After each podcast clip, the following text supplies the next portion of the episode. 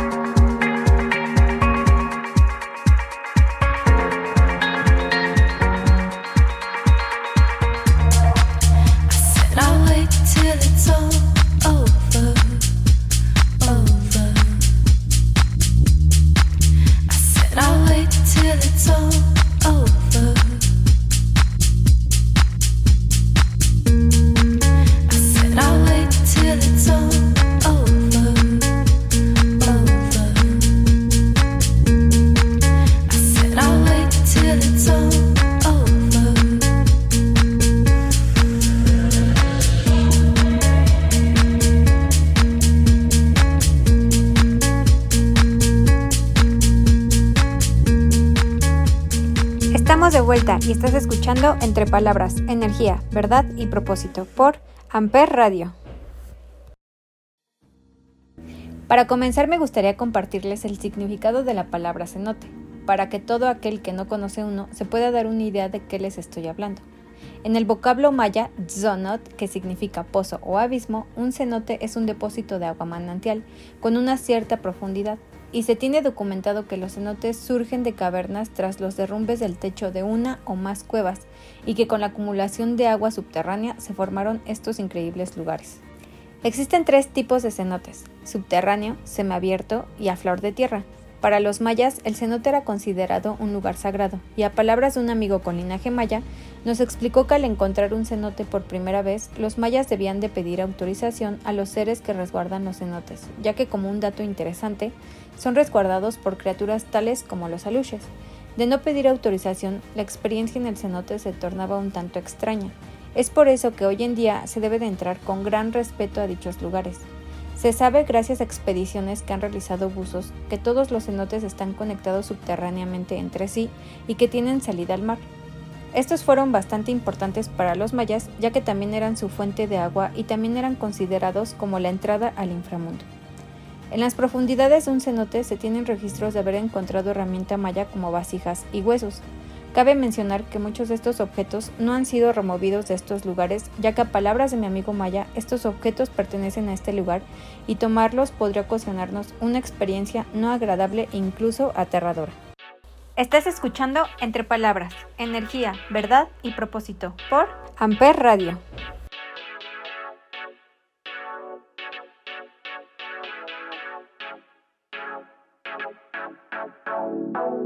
You're secret weapon, my sexy piece of heaven, girl. You make me better. I swear we'll be together. You're my secret weapon, my sexy piece of heaven, girl. You make me better. I swear we'll be together. I'm getting impatient. Almost every other conversation's just a waste of time. Yet I give into temptation. A master of manipulation, but you'll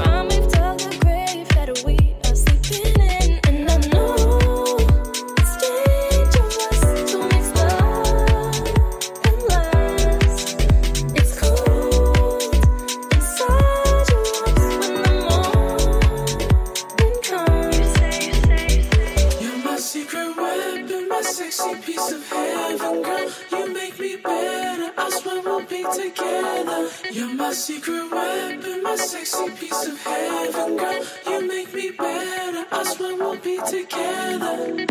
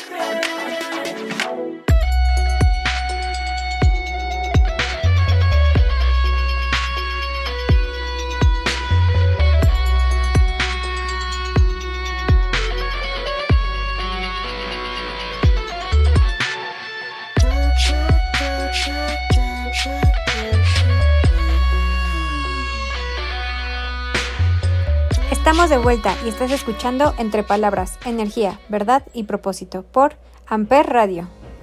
Les recuerdo que el día de hoy les estoy platicando acerca de los cenotes de la península de Yucatán. Otro conocimiento que nos regaló mi amigo con linaje maya es sobre lo que nos encontramos al entrar a este majestuoso lugar, y son las estalactitas, que son depósitos minerales que se forman en las cuevas. Tras su formación se crean una simple gota de agua mineralizada y las estalagmitas, estas se originan del suelo y crecen de forma ascendente como resultado de depósito mineral de agua filtrada. Habitualmente, estas dos están enfrentadas, es decir, una bajo la otra, y esto es debido a que desde la punta de las estalactitas el agua va goteando sobre el suelo, formando estalagmitas, y les platico esto porque estos lugares sagrados están llenos de estos. Y para darnos cuenta de más o menos cuántos años llevan ahí, les doy este otro dato. Se calcula que para que crezcan 2.5 centímetros son necesarios entre 4.000 a 5.000 años. Dentro de uno de estos cenotes que visité, como en cada uno me dieron el recorrido y la explicación de su historia, me enseñaron las marcas de unas manos pintadas color rojo, obtenido de los pigmentos de ciertas plantas de la región. Ahora, quiero que de verdad para los que no lo conocen se imaginen estos lugares sagrados y entiendan que los cenotes son lugares mágicos en toda la extensión de la palabra. Estás escuchando Entre Palabras, Energía, Verdad y Propósito por Amper Radio.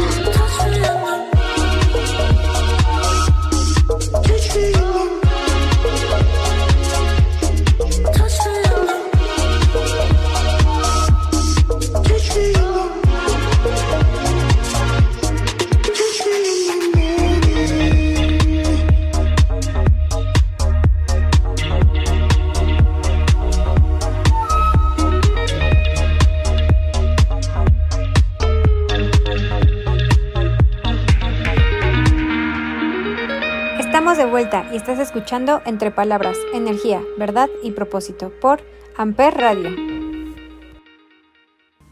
Estamos de regreso y me quiero despedir con otro dato súper importante y es el de un árbol llamado álamo, el cual no importa la situación de sequía, este sigue verde y floreciendo y gracias a este árbol se fueron encontrando diversos cenotes, ya que su raíz es tan fuerte que rompe las rocas calizas y llega a tocar incluso la profundidad de las aguas de los cenotes, que ronda entre los 20 a 60 metros. Existe un 90% de probabilidad que al hallarse un álamo debajo se encuentre un cenote. Hasta el momento, en la península de Yucatán se tiene el registro de la existencia de 3.000 cenotes. Y con esto me despido. Espero que les haya gustado todo esto que con mucho cariño les comparto. Cuidemos nuestro planeta y más que nada hagamos que estos lugares y conocimientos prevalezcan. Somos nosotros como mexicanos los que tenemos que contar nuestra historia. Conozcamos e informémonos bien acerca de todo esto con la gente de las comunidades de Yucatán, que aún nos hablan el lenguaje maya y nos comparten todo esto tan importante. Los invito a conocer a las personas, los lugares y las comidas tan increíbles de allí. No dejen de llenarse de buenos momentos. Les agradezco por escucharme en cada programa. Amper Radio presentó Amper, donde tú haces la radio.